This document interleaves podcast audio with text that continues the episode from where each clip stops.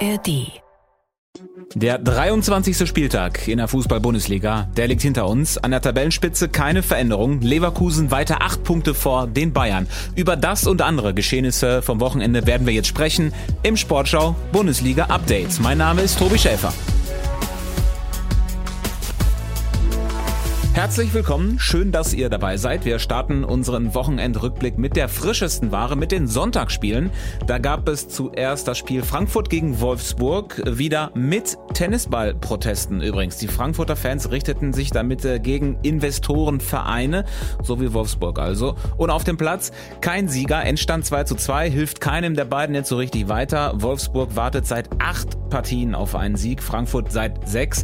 Eintracht-Trainer Dino Topmöller machte vor allem aber dem Zahnfleisch seiner Mannschaft ein Kompliment. Auf dem liefen nämlich offenbar einige Frankfurter. Es waren einfach viele Spieler am Limit. Ähm, Wolfsburg war ausgeruht.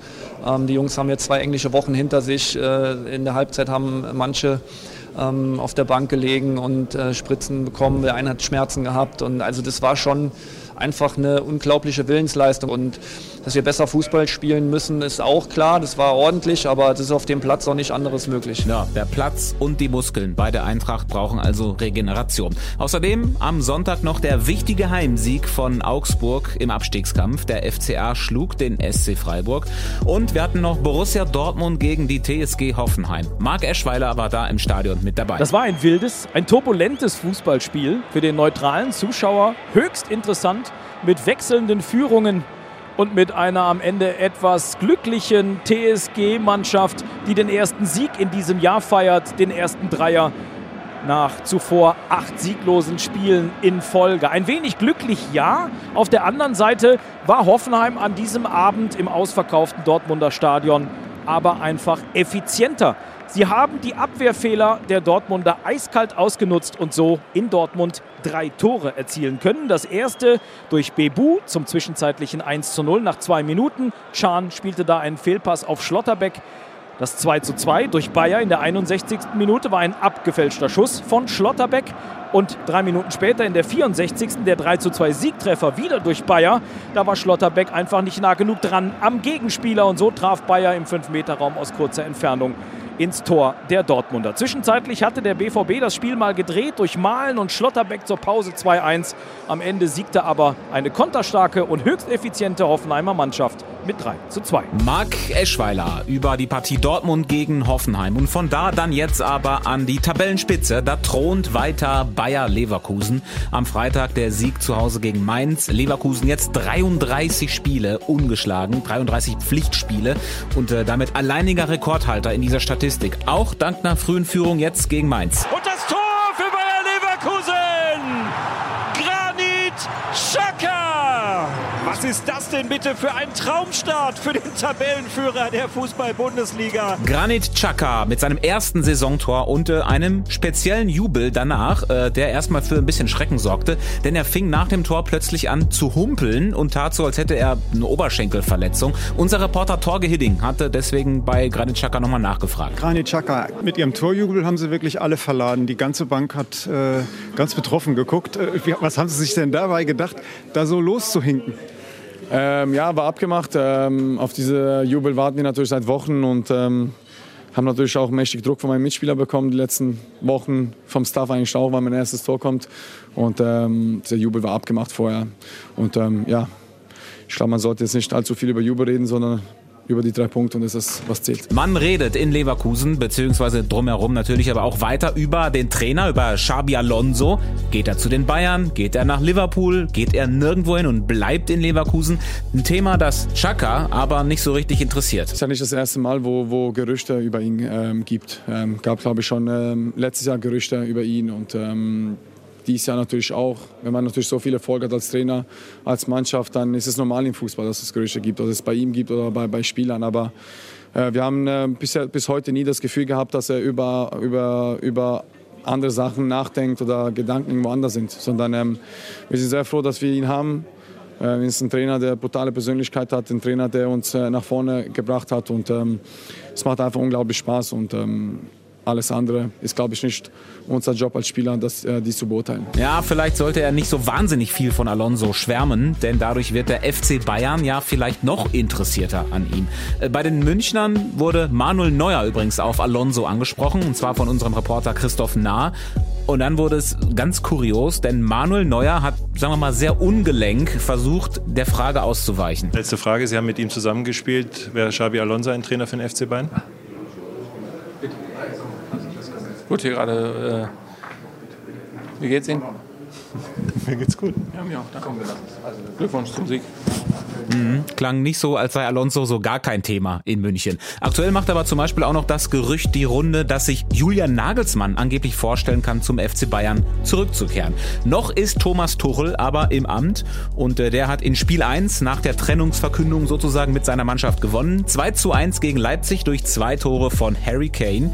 Äh, das hatte Anne Hild in unserer Vorschaufolge am Donnerstag so gar nicht kommen sehen und deswegen hat sie sich nochmal per Sprachnachricht gemeldet. Hi Tobi, in 90 Minuten habe ich gestern gedacht, siehste, das wird nichts mit einem Bayern-Sieg. Die sind immer noch mittendrin in der Krise und naja, immerhin ein Punkt gegen Leipzig. Aber ja, musste halt auch mal ein Hurricane auf der Rechnung haben. Ich würde aber trotzdem dabei bleiben, die Krise lag nicht alleine an Thomas Tuchel und ich glaube auch, dass sie noch nicht vorbei ist, auch wenn sie jetzt diesen Last-Minute-Sieg gegen Leipzig geholt haben. Anne Hild über den Bayern-Sieg gegen Leipzig. Personalie des Tages war übrigens Josua Kimmich. Der spielte nämlich Rechtsverteidiger, genauso wie er das ja in Zukunft auch in der Nationalmannschaft machen soll. Und äh, ja, das Meme des Tages äh, dabei bei dem Spiel war Bayern-Trainer Thomas Tuchel, der am Spielfeldrand auf einer kleinen Kiste saß. Und das war natürlich ein Thema auf der Pressekonferenz nach dem Spiel. Das Bild gewissermaßen des der ersten Halbzeit war dieser äh, Koffer, auf dem Sie saßen. Können Sie verraten, was da drin war? Und darf man das so interpretieren, dass Sie auf gepackten Koffern sitzen? Ja, genau so war es äh, gedacht. Habe ich extra mitgebracht von zu Hause. Mein Aluminiumkoffer sind alle Sachen drin, schon gepackt. Und äh, deshalb haben wir das gemacht. Und äh, schön, dass das so angekommen ist. Ja, war natürlich äh, Quatsch. Eigentlich war es ein Zeichen für die Mannschaft, damit die an eine bessere Boxbesetzung denkt. Äh, was hatten wir noch am Bundesliga-Wochenende? Das 2 zu 2 zwischen Union Berlin und Heidenheim und der erste FC Köln holt einen Punkt beim VfB Stuttgart. Unser Reporter Jan Wochner war direkt danach sehr begeistert. Ich finde, der Auftritt des ersten FC Köln heute in Stuttgart, der macht richtig Mut. Äh, es war klar zu sehen, da ist Leben in dieser Mannschaft und ein Punkt auswärts bei der zweitstärksten Heimmannschaft der Fußball-Bundesliga hinter Bayer Leverkusen. Das ist ein richtiger Erfolg. Da ist Leben in der Truppe. Das war klar zu sehen. Und vor allem habe ich das an einer Person festgemacht, am heutigen Abwehrchef, Jeff Chabot. Ein Mann breit wie hoch, wie der heute in die Zweikämpfe gegangen ist, mit welcher Überzeugung der aufgetreten ist. Das kann tatsächlich die Kölner Marschroute sein. Und ich glaube, es muss die Kölner Marschroute sein, weil spielerisch kommt bei dieser Mannschaft zugegebenermaßen nach wie vor wenig. Als nächstes spielt Köln übrigens gegen Bayer Leverkusen und danach gegen Borussia Mönchengladbach. Die Borussia zuletzt ja auch gefährlich nah an die Abstiegszone rangerutscht. Am Samstag aber mit einem 5 zu 2 Sieg gegen den VfL Bochum. Kollegin Lisa Tellers hatte in der Vorschaufolge am Donnerstag mit diesem Befreiungsschlag nicht gerechnet und hat sich deswegen auch nochmal gemeldet. Tja, was soll ich sagen? Borussia Mönchengladbach war und ist die die Wundertüte der Fußball-Bundesliga. Man weiß einfach nicht, was man bekommt und deswegen kann man diesen Verein auch einfach gar nicht tippen. Jetzt gegen Bochum äh, wirkten sie deutlich leidenschaftlicher, deutlich emotionaler, das, was man vorher so ein Stück weit auch vermisst hatte. Und sie wirkten auch entfesselter. Kann daran liegen, ähm, dass Gerardo Seoane einen deutlich offensiveren Ansatz gewählt hat und das eben äh, offenbar auch gefruchtet hat. Fünf Tore, klare Sprache. Davor haben sie in fünf Spielen gerade mal zwei Tore geschossen. Also das scheint vielleicht auch ein Ansatz zu sein für die kommenden Spiele gegen Kellerkinder wie Mainz und eben auch Köln. Und trotzdem traue ich mich nicht, zu sagen, wie das kommende Spiel der Gladbacher dann ausgehen wird. Es war ein Schritt nach vorne, es war ein Stück weit auch eine Befreiung und trotzdem sind sie die personifizierte Inkonstanz. Lisa Tellers über die Gladbacher und äh, kleiner Funfact noch zu Bochum. Keeper Manuel Riemann hat seine fünfte gelbe Karte gesehen und ist dementsprechend jetzt für ein Spiel gesperrt. Und das passiert bei Torhütern super selten. Riemann ist in der Bundesliga-Geschichte nämlich erst der siebte Torwart, der wegen einer fünften gelben Karte gesperrt ist. Das letzte Mal, dass das passiert ist, ist äh, schon zehn Jahre her. Damals war es René Adler, der gesperrt war. Was fehlt noch? Das 1 zu 1 zwischen Bremen und Darmstadt haben wir noch. Die Darmstädter erzielten dabei in der Nachspielzeit ein Tor, das aber nicht gegeben wurde. Und zwar, weil Torschütze Tim Skarke der Ball vorher an die angelegte Hand geprallt war. Eine regelkonforme Entscheidung, die Darmstadts Trainer Thorsten Lieberknecht aber trotzdem so ziemlich auf die Palme brachte. Ja, du hast ja schon angesprochen, das ist äh, die, die Regel und den Erfinder dieser Regel würde ich echt gerne persönlich mal kennenlernen aber nicht heute. Ja, wahrscheinlich hätte der so kurzfristig eh keine Zeit gehabt. Äh, Lieberknecht musste das Spiel ja auf der Tribüne verfolgen, weil er gesperrt war.